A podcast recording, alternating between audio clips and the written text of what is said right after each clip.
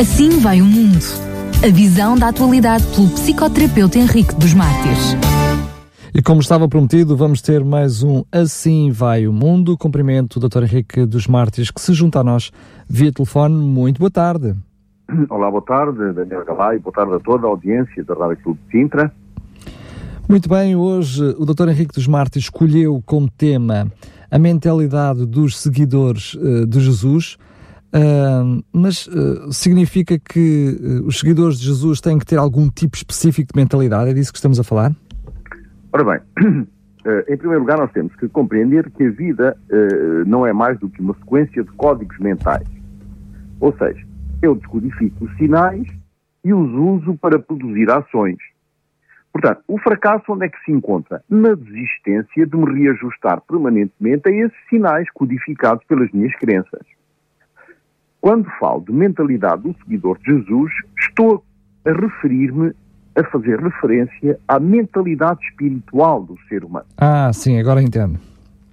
À construção, portanto, do pensamento dirigido pelo Espírito Santo numa relação de submissão aos ditames da sua soberana vontade. Quando eu falo de submissão, eu não estou a falar de resignação. O espaço negocial entre o meu pensamento e o pensamento dirigido pelo Espírito Santo é absolutamente legítimo e até desejável, como meio de evitar a revolta. Nós lembramos muito bem da história de Jonas, quando ele, quando Deus o confronta com, com o aborrecimento dele e, e, e lhe pergunta, mas é legítimo tu estares chateado comigo, estás aborrecido? E ele responde, sim, sim, porque eu sei que tu és um Deus bom, portanto havia ali um espaço relacional, um espaço de diálogo, um espaço negocial que é absolutamente legítimo. Na realidade, o que Deus quer formar em nós é uma mentalidade espiritual. Eh, assistimos a reuniões, assistimos a congressos, escutamos a palavra de Deus, tomamos até notas, sublinhamos textos, e tudo isso é muito importante, sem dúvida. Mas o que interessa realmente a Deus não é que colhamos uma pequena semente da palavra, senão que desenvolvamos uma verdadeira e profunda mentalidade espiritual. Um modo de estrutura mental mais eficaz e, sobretudo, mais responsável. Ou seja, uma forma de construir o pensamento mais eficaz. Ora bem, o grande desafio de Deus é transformar a minha maneira de pensar e, dessa forma, transformar também toda a vida do seguidor de Jesus. Vivemos num mundo de muito sofrimento, lares desfeitos por conflitos violentos, onde impera a falta de respeito. As pessoas não se respeitam mais e não são também respeitadas por essa razão. Um mundo deprimido, onde a alegria de viver deu lugar à melancolia e o desespero se instalou, onde a esperança irradiava ainda uma pequena, uma pequena centelha de ânimo. Ora bem, a descrença substitui nessa, nessa, nessa, nesse contexto a fé. E a segurança, ligada à fé, deu lugar à neurose. Vivemos, portanto, em tempos líquidos, como diz Zygmunt Bauman, Tempos onde as relações se misturam e se condensam com laços momentâneos, frágeis e volúveis. Um mundo cada vez mais dinâmico, mais fluido, mais veloz. Seja um mundo real ou seja no mundo virtual. Conta a história que quando Handel escreveu a obra O Messias, seus bens e sua fortuna haviam chegado a níveis extremamente baixos. Seu lado direito tinha ficado paralisado e todo o seu dinheiro se tinha dissipado. Estava cheio de dívidas e com ameaças de prisão. Estava tentando, estava tentado a render-se nesse momento. Mas, entretanto, nessa fase difícil da sua vida, onde ele não queria sair do quarto, onde negava comer e também não queria falar com ninguém, nesse estado, portanto, de severa depressão, o seu criado leu-lhe uma nota que tinha recebido pelo correio na qual lhe era pedido que escrevesse uma obra. Foi então que decidiu escrever a obra O Messias, que, portanto, eh, descreve a vida de Jesus eh, desde o seu nascimento até a, até a ressurreição. Quando terminou, ao fim de três dias, disse ao seu servo querer ter visto o céu. Quando esta obra foi interpretada pela primeira vez, o rei estava presente e no canto final da obra, a Aleluia, o rei ficou de tal maneira emocionado que com grande alegria elogiou a sua obra. Isso significa que quando estamos em situações críticas, numa profunda depressão, num profundo estado de sofrimento, pode surgir, pode surgir algo que mude o curso dos acontecimentos. Porque Deus vive. Há, uma, há, há um hino que diz: Porque Deus vive, podemos crer no amanhã. Portanto, não há razão para temer, porque a vida está segura em suas mãos. Mas o Dr. Henrique dos Mártires falou em situações de situação crítica, ou situação, eh, podíamos dizer, em situações de crise, a nossa mentalidade muda ou o nosso caráter muda? Não, a mentalidade, ela é reforçada nos momentos de crise. Justamente, se eu tenho uma mentalidade abandónica, ninguém me ama, ninguém, ninguém gosta de mim, eh, isso vai reforçar ainda mais a minha, a minha, a minha crença primária. Uh, mas uh, por isso mesmo existem esferas no caráter que revelam a mentalidade do seguidor de Jesus. No caráter, não na personalidade. A personalidade é a mesma, o caráter é que vai, de uma certa forma, modificar a minha crença. Claro. Ora bem, não estamos, portanto, a falar de temperamento, mas de uma vida interior, de valores, de princípios, de tudo aquilo que interiorizado ninguém pode mover. Nem as provações podem dissipar, nem as potestades podem roubar. Quando alguém tem um caráter bem formado, portanto, cimentado nos valores e nos princípios de Deus, ainda que esteja no limo da miséria e do sofrimento, como Endel, se levantará e será abençoado. Mas aqui o Dr. Henrique dos Martins está-nos a trazer uma noção de que as dificuldades não podem, ou seja, não vão abalar o nosso caráter. Mas há um princípio bíblico que é que as dificuldades servem precisamente para aprimorar o nosso caráter. Exatamente. Uh, uh, o caráter. Porque a personalidade é aquilo que nós somos. Uh, a nossa essência. Isso não muda. Exatamente, a essência de nós. Eu posso ser, eu vou-lhe dar agora um exemplo rápido. Eu posso ser um, um fleumático, que é um temperamento, é um dos tipos do temperamento. Eu posso ser um fleumático e ser honesto, e ser correto com as, claro, minhas, claro. com as minhas contas, e ser na mesma fleumático e ser um ladrão, ser desonesto, ser um bandido. Não é? Claro. claro. Nós percebemos que há esta grande diferença entre o meu caráter a minha, e a minha personalidade ou o meu, ou o meu temperamento. Eh, quando saímos, portanto, do sofrimento, sentimos felizes porque confiamos em Deus, que cria em nós esta mentalidade espiritual. Porque essa mentalidade espiritual tem como consequência o deleite, sempre, o gozo da salvação. Por isso Deus diz no Salmo 37, confia no Senhor e deleita-te exatamente por causa deste, deste processo, por causa deste fenómeno. Muito bem. E, Peço... ainda mais, no Salmo 81, Deus diz que o gozo do Senhor é a nossa fortaleza. Muito bem. O Dr. Henrique dos Martes está a falar, portanto, daquilo que é a relação de, perante as dificuldades do crente, portanto, estamos a falar sempre da perspectiva daqueles que acreditam em Jesus, mas como é que enfrentam os problemas os que cultivam então essa mente espiritual? Ora bem, todos temos problemas. Isso é uma, é uma lapalice, não é? Exatamente. A nossa reação face às dificuldades da vida determina o tipo de mentalidade que desenvolvemos. O que não significa, portanto, que se eu acredito em Jesus, porque sou crente, sou filho de Jesus, não vou ter problemas. Está a dizer exatamente não, o contrário.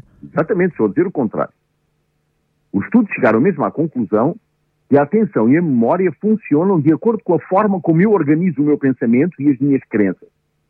Com a forma como nós construímos sobre nós mesmos, sobre as nossas, sobre as nossas, eh, sobre a noção que nós temos de nós mesmos. Uma mentalidade espiritual edifica a fé. Portanto, estamos a perceber, estratifica a fé, consolida a estabilidade interior e gera atitudes e comportamentos bem adaptados e funcionais. Por outro lado, um esquema de pensamento de incapacidade leva o indivíduo a ver-se como alguém incapaz e a atenção vai forçosamente dirigir-se às suas incompetências e às suas fragilidades. É curioso. Estou, peço desculpa ter interrompido. Lembro-me só de um programa que, que, fizemos há uns tempos atrás, eh, mas que se aplica aqui certinho, aquela noção de quando não sou, verdadeiramente eu sou, não é? Exatamente. É, é, é, como disse Paulo, não sou mais eu, mas Cristo vive em mim. E é nesse momento que eu sou. É isso mesmo. E é o que está, eu... que está a trazer aqui, esta, ou seja, esta autoestima vem precisamente pela, pela noção de que não somos nada, não é? Sem dúvida. O interessante nisto tudo é que quando o foco da atenção está centrado no sujeito, está centrado em mim, nos meus preconceitos, nas minhas crenças intoxicadas, ele foca a sua atenção numa avaliação constante de si mesmo e das suas fraquezas, o que reforça as suas crenças negativas, ou seja, as crenças negativas que ele tem de si mesmo, porque a atenção segue sempre. Isto é, um, isto é um, uma, uma, norma, uma lei, um, uma regra, porque a atenção segue sempre a estrutura do pensamento. Se a estrutura do meu pensamento é abandónico, como eu disse, ninguém me ama, não mereço ser feliz, sou uma pessoa desprezível, a atenção será dirigida à temporalidade das situações, onde aquilo que eu sinto é o eco paroxístico, convulsivo das, das desgraças do meu passado. E estou, portanto, dependente do estado de espírito de cada momento. Isto acaba por ser uma bola de neve. É uma bola de neve. Mas se a estrutura do meu pensamento é de violência, de luta, de conflito, a atenção será dirigida permanentemente na direção da defesa e do ataque. Dizem os investigadores das neurociências e da, que a memória também está vinculada à mentalidade. Ou seja, se a estrutura do pensamento é de incapacidade, a minha memória vai ficar contaminada com a lembrança das coisas do passado, onde falhei, onde cometi erros, e vai intoxicar o meu consciente. É como se o ele, meu, como o se meu consciente não vai poder produzir nada. É como se ele sublinhasse na minha mente uh, as coisas negativas, não é? Exatamente. E, e, e, e, o problema é que tudo aquilo que fica na memória, que é uma força de conservação, quando contamina o consciente, que é uma força, uma força de transformação, uma força de, de, de, de criatividade, o meu consciente cria, faça uma situação qualquer, Uh, por exemplo, eu vejo uma, uma, flor bonita, transformo essa flor bonita numa poesia. Crio no meu consciente.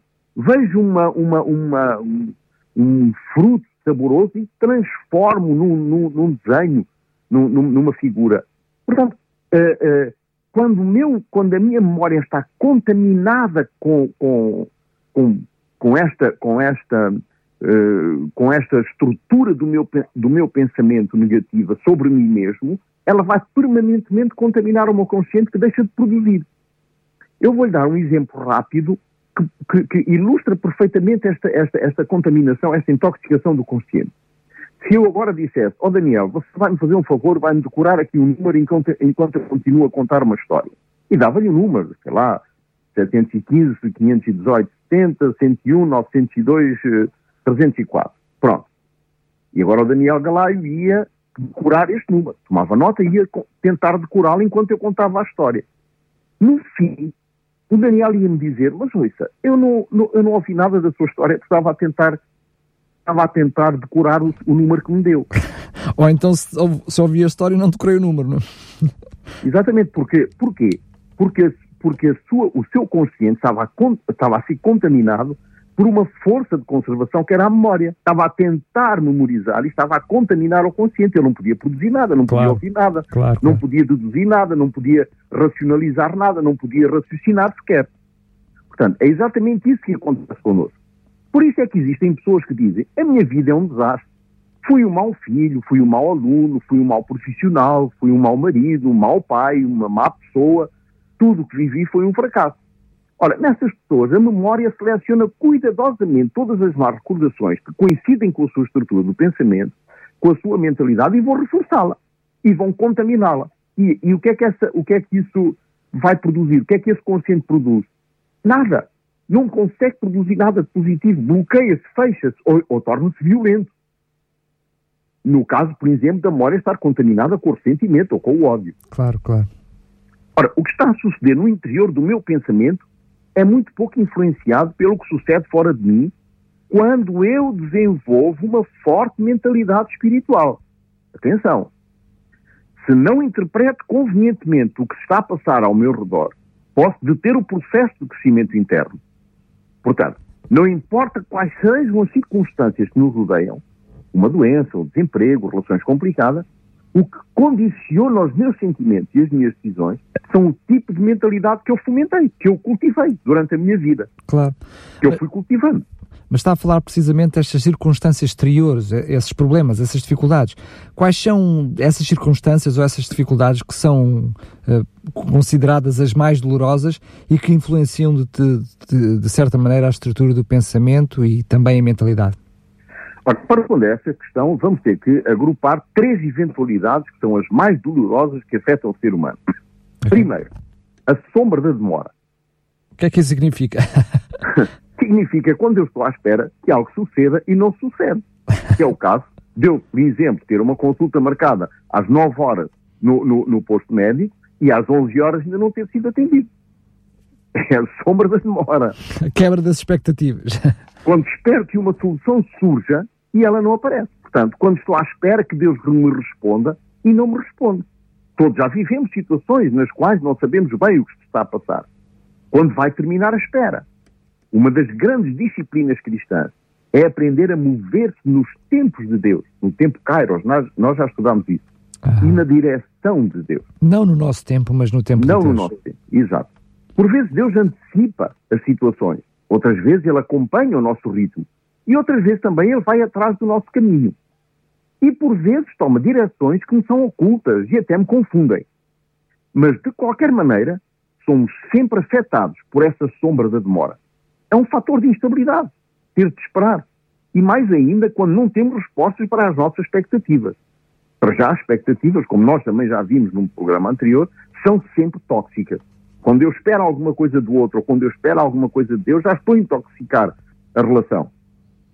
Porque se o outro diz não, se Deus responde com o silêncio, eu fico frustrado. E a frustração produz tensão interior, desânimo, desencorajamento. Segundo, o segundo, portanto, o, uh, o segundo, a segunda eventualidade que é dolorosa no, no, no, ser humano. Os espinhos do incómodo. Também vai ter que explicar o que é, que é isto.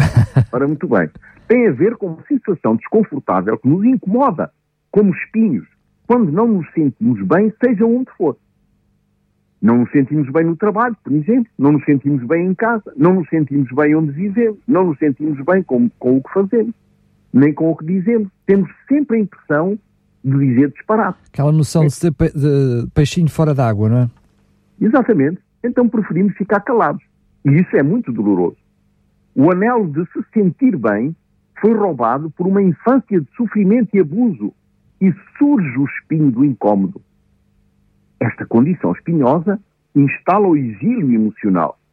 O sujeito isola-se socialmente, feitos traumáticos da sua história, como o bullying ou abuso de toda a ordem, geraram uma condição dentro dele na qual a pessoa se afasta de todo tipo de relação com os outros e até com Deus. Pode estar relacionado também com um fenómeno de superproteção, onde os pais, para o protegerem, o isolavam dos outros. Essa situação, de todas as maneiras, gera muito sofrimento e faz com que as pessoas tenham dificuldade a vários níveis. A níveis de aprendizagem, de atenção, de tomada de decisão vivem num calvário permanente de culpa e de vergonha. Depois temos uma terceira, que é a Ilha do Desengano. Bem, admitindo que isto não é o nome do novo filme, o que é que isto quer dizer? Ora, num momento dado da vida, alguém nos atraiçoou ou foi desleal para connosco. Muitas vezes somos confrontados com pessoas ingratas, a quem fizemos bem e nos pagaram com crítica e com difamação. Pessoas com quem fomos muito generosos e que, num dado momento de dificuldade, nos viraram as costas e não corresponder ao mesmo tipo de nobreza que tivemos para com eles. Isso causa desencanto e frustração, que são eventos angustiantes e nos colocam nessa tal ilha do desengano. Muito bem. O desapontamento, não é? Exatamente. Aliás, Paulo tinha experimentado a sombra da demora, porque estava numa prisão, experimentou os espinhos do incómodo, porque era uma prisão e não, não existem prisões cómodas. É. Também viveu na ilha do desencanto porque em Filipenses 1, 17 e 18, ele diz: aqueles pregam a Cristo por ambição egoísta, sem sinceridade, pensando que me podem causar sofrimento enquanto estou preso. Mas que importa? O importante é que, de qualquer forma, seja que por motivos falsos ou verdadeiros, Cristo está sendo pregado. E por isso me alegro. De facto, continuarei a alegrar-me. Paulo estava desencantado com aqueles de quem estavam de quem esperava estivessem do seu lado e que uh, acrescentavam ainda mais penalidade e mais sofrimento à sua prisão. Portanto, uh, Paulo uh, é um dos exemplos vivos destes, destes três elementos ou dessas três eventualidades que fazem sofrer o ser humano. Uhum. O que está a suceder atrás de mim depende da capacidade de administrar o meu pensamento espiritual e outros que ainda estão estagnados no meu crescimento espiritual também. Em Filipenses 1, 12 e 19, Paulo está a revelar-nos que através de três fontes o caráter não sofreu dano, os valores não foram perdidos e os princípios foram estabelecidos. Ora bem, o grande desafio e a dificuldade é que essas pessoas tristes e magoadas mudam a sua estrutura mental de forma a alcançarem a mente de Cristo. Uhum. Para Deus, isso é o mais alto desafio. Fazer com que certas pessoas, portanto, essas pessoas que já estamos a compreender por que razão se instala aquele tipo de, de mentalidade, mudem esta forma de pensar sobre si mesmas, sobre o mundo e sobre a vida. Ou seja, que mudem a sua mentalidade. Qual é a razão para essa dificuldade de mudança? Eh, eh, esta, esta, esta, eh, a razão centra-se em, em dois fatores principais. Primeiro, Deus não é intrusivo. Não obriga ninguém a mudar contra a sua vontade. Já falámos aqui, não é? O, o chamado livre-arbítrio. Exatamente. É um exercício de domínio próprio e muita disciplina. Uma entrega de coração à influência do Espírito Santo e uma vontade colocada ao serviço de Deus. E em segundo lugar, quanto mais tempo a pessoa abriga uma ideia errada de si, da vida e das situações, mais se apaixona por essas ideias e mais elas se impõem ao ponto de se tornarem crenças. Diferentes interpretações das mesmas ideias conduzem a emoções diferentes que produzem ações que afetam os padrões do pensamento e reforçam a paixão por essas ideias. Produz-se assim, portanto, um ciclo vicioso entre o pensamento que gera uma ideia, por sua vez desencadeia uma emoção e que produz um comportamento que vai reforçar esse pensamento. Quanto mais anos alguém pensa o que pensa, quanto mais anos acalenta ideias negativas sobre si mesmo, mais profundamente vai acreditar que essa é a realidade e desenvolve a ideia de que realmente é incapaz. Ou não merece ser amada, ou não merece divertir-se. Lá está a bola de neve que falámos no princípio, não é? Mas o problema é como é que sair desse ciclo vicioso? Ora bem, através do desenvolvimento de uma mentalidade espiritual, justamente. Aquilo que nós propusemos como tema para hoje. Para hoje através de uma cultura do sagrado e de uma cultura do reconhecimento que abrange não só o agradecimento, como a aceitação e o deleite das bênçãos recebidas.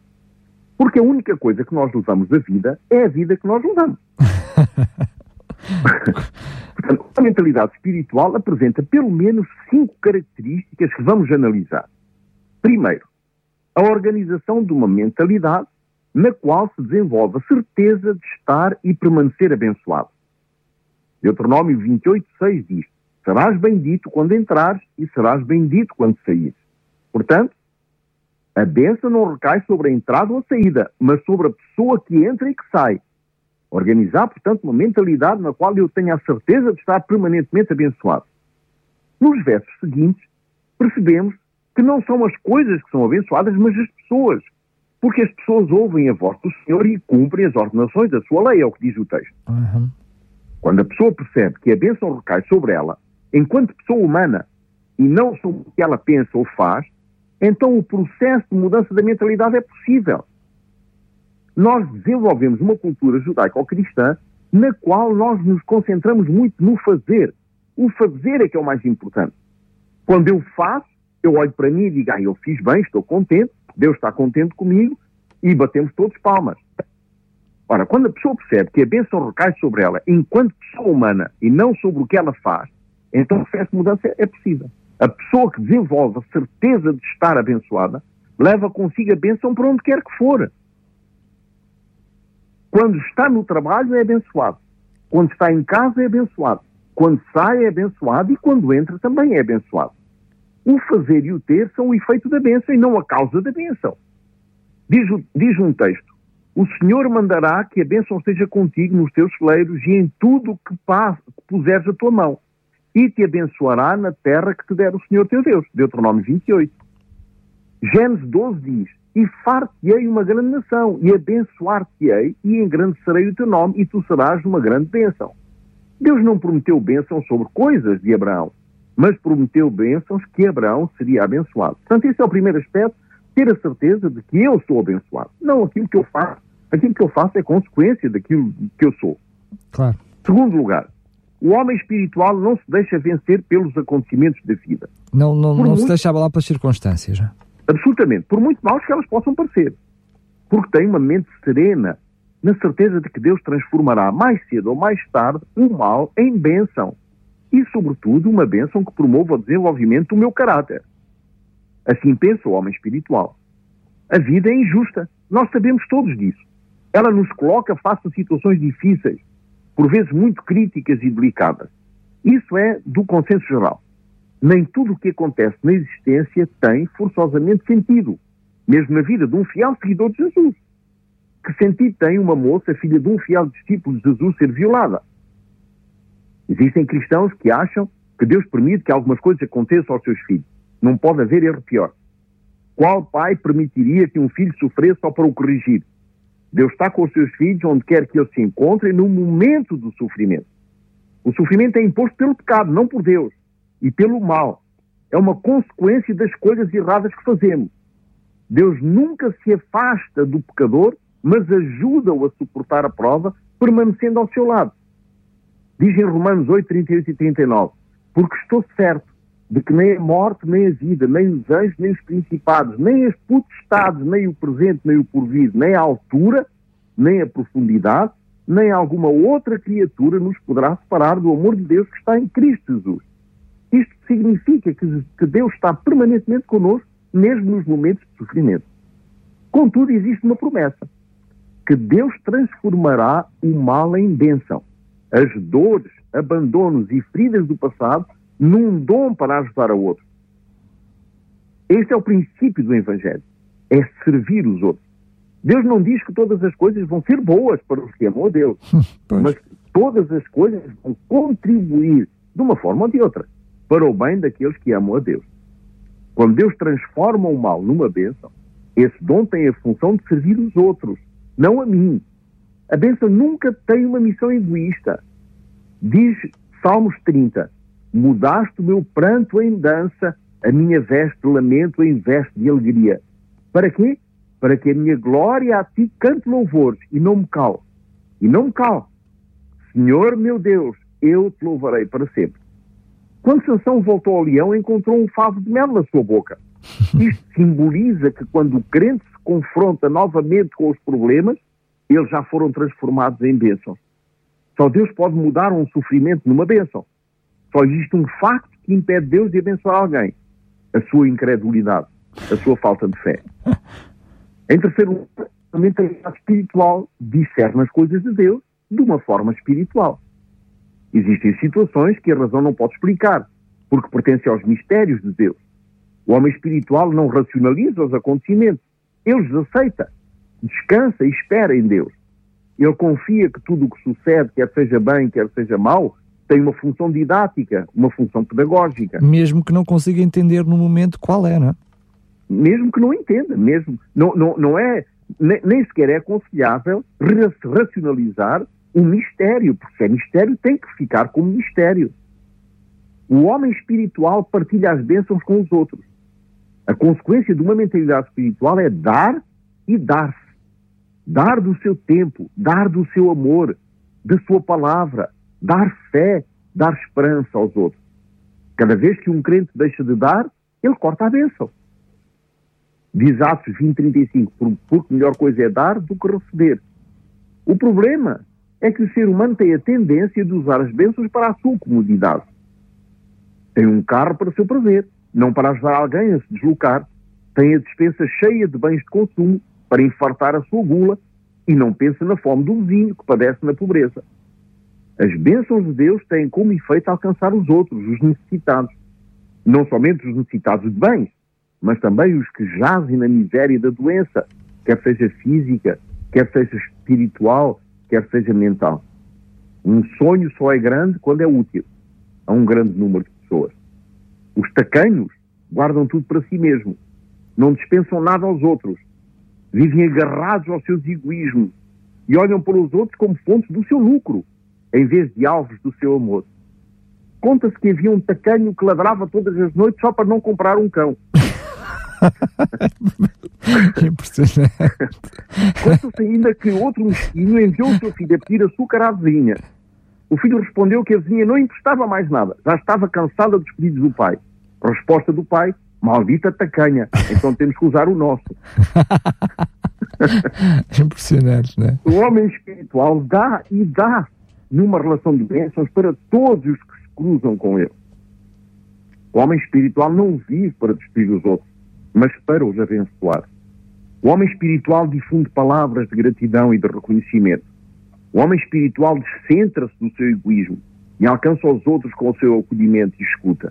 Mas o Dr. Henrique dos Martins está a partilhar connosco a noção de que o homem espiritual recebe a bênção e é uma bênção para o outro. Mas o homem espiritual, ao contrário do, daquilo que, que nos falou no início do programa, apesar de reconhecer as suas falhas, apesar de reconhecer os seus problemas de caráter, ele ao mesmo tempo um, permite que uh, uh, Deus o possa abençoar. Reconhece que, apesar de não ser digno, mesmo assim Deus o abençoa. Exatamente. Essa é a quarta característica, justamente. O homem com uma mentalidade espiritual não parte nunca do pressuposto que não merece nada e não aprecia a bênção. Porque isso parece Sabe ser contraditório. Não é? parece, uma, parece. parece uma contradição, não é? Porque eu sei que não mereço a bênção, porque reconheço a minha, a minha condição, mas é precisamente porque reconheço a minha condição de não merecer a bênção que, que me permite Deus me dar a bênção. E apreciá-la. Porque eu sei que a bênção é um dom, uma graça, e não uma dádiva por mérito próprio. A mentalidade espiritual afasta-se do sentimento de culpa e do estado de lástima permanente. Uhum. A bênção não é consequência da minha bondade, mas da bondade de Deus. Não é um prémio para os, os não pecadores, mas um dom gratuito pelos méritos de Jesus. A culpa impede a recepção da bênção. Quando Pedro volta da pesca milagrosa, a culpa apoderou-se dele, ao ponto dele dizer: Afasta-te de mim, porque sou um pecador. Jesus sabia que ele era um pecador. Jesus sabe que eu sou um pecador, mas envia chuva, sol e bênçãos tanto aos bons como aos maus.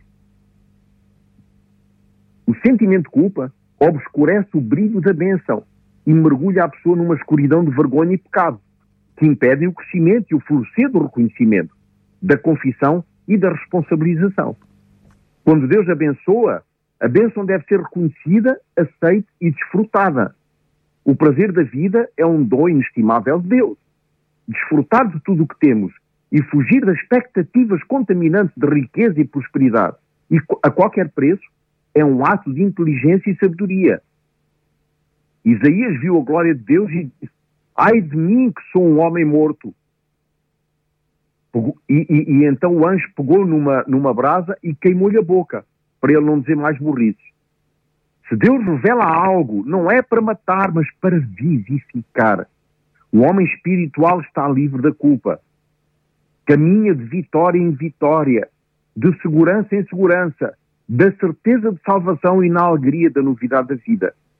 No Salmo 118 nós podemos dizer, este é o dia que fez o Senhor, regozijemo-nos e alegremos-nos nele. Deus sempre providencia pessoas que ajudam os escravizados, os inseguros e os indecisos a romper a estrutura mental doentia que os submergem no sufoco da culpa, da queixa, e da acusação, oferecendo liberdade através da contemplação da beleza do caráter de Jesus. Em quinto, homens espirituais vivem de um modo espiritual e juntam-se a pessoas espirituais. Paulo nos aconselha em 2 Timóteo 3,5 a nos afastarmos daqueles que têm aparência de piedade, mas negam a sua eficácia, ou seja, daqueles que vivem uma vida sem espiritualidade. Porque podem contaminar-nos. Claro. São aqueles que Paulo chama de traidores, obstinados, orgulhosos, mais amigos dos deleites do que amigos de Deus. Muitas vezes debaixo de, precisamente de uma capa de espiritualidade. Sem dúvida. É desses mesmo que Paulo está a falar. Homens vitoriosos convivem com pessoas que lhes ajudam a atingir os seus sonhos de vitória. Homens mentores da verdadeira piedade. Homens que não se deixam contaminar e que são fiéis ao dever, como a bússola é ao norte. A vida espiritual é um passeio onde apreciamos e desfrutamos o prazer de viver. Deixamos de nos preocupar, deixamos, deixamos, de, deixamos uh, de viver presos a um passado letério, insalubre. Admiramos as coisas simples da existência, deleitamos-nos numa relação saudável com os outros, rimos-nos, examinamos, estudamos e aprendemos. Façamos da vida uma herança de vitalidade e energia não usemos as bênçãos como um meio de lucrar ou beneficiar de bens materiais. Desfrutemos do prazer de ser. Deleitemos-nos das delícias do tempo que passa. Caminhemos serenamente nas sendas da honestidade, da honra e da modéstia. O tempo passa como água que escorre da mão, como uma tenda que se desmonta, como uma flor que nasce e logo fenece. Um piscar de olhos e já tem 20 anos. Outro piscar e já estamos na crise dos 40. Outro piscar de olhos e já estamos nos 80. Um último piscar de olhos e, está diante, estamos diante do trono de Deus para prestar contas do que fizemos do tempo da vida que nos otorgou. Não nos concentremos nos detalhes, a vida é demasiado complexa e pequena para que nós ainda a pequenemos mais. O ser humano é complexo. Cada dois centímetros quadrados de cérebro humano possui 100 milhões de neurónios. A complexidade do sujeito social evidencia o sujeito intencional, que pela sua condição de liberdade de escolha e decisão se torna um objeto de reflexão distinto dele mesmo. E por isso, um sujeito pragmaticamente responsável. Então, agora no próximo programa vamos falar de um tema que é parecido com este, mas não é bem o mesmo. Já não é a mentalidade do seguidor de Jesus, mas o perfil do seguidor de Jesus. Qual é a diferença? Eh, e vamos ver no próximo programa, justamente. Muito bem. Fica aqui já, então, peço-lhe desculpa a curiosidade, não é? A minha curiosidade uh, jornalística. Um grande abraço, doutor Henrique dos Martins. Gostei muito de estar à conversa consigo, pela noção que nos trouxe mais uma vez. Uh, é alento, serve de alento, não é? Porque eu penso que, apesar de todo cristão saber estas coisas, aqui e acolá vai-se esquecendo, não é? Ou pode-se esquecer. Um grande abraço, um abraço. fica então um encontro marcado para o próximo programa. Muito obrigado. Boa tarde. Já sabe que pode ouvir este e todos os outros programas em podcast no site RCS, em uh, radiorcs.pt e neste caso o separador Assim Vai o Mundo. Assim vai o mundo. A visão da atualidade pelo psicoterapeuta Henrique dos Mártires.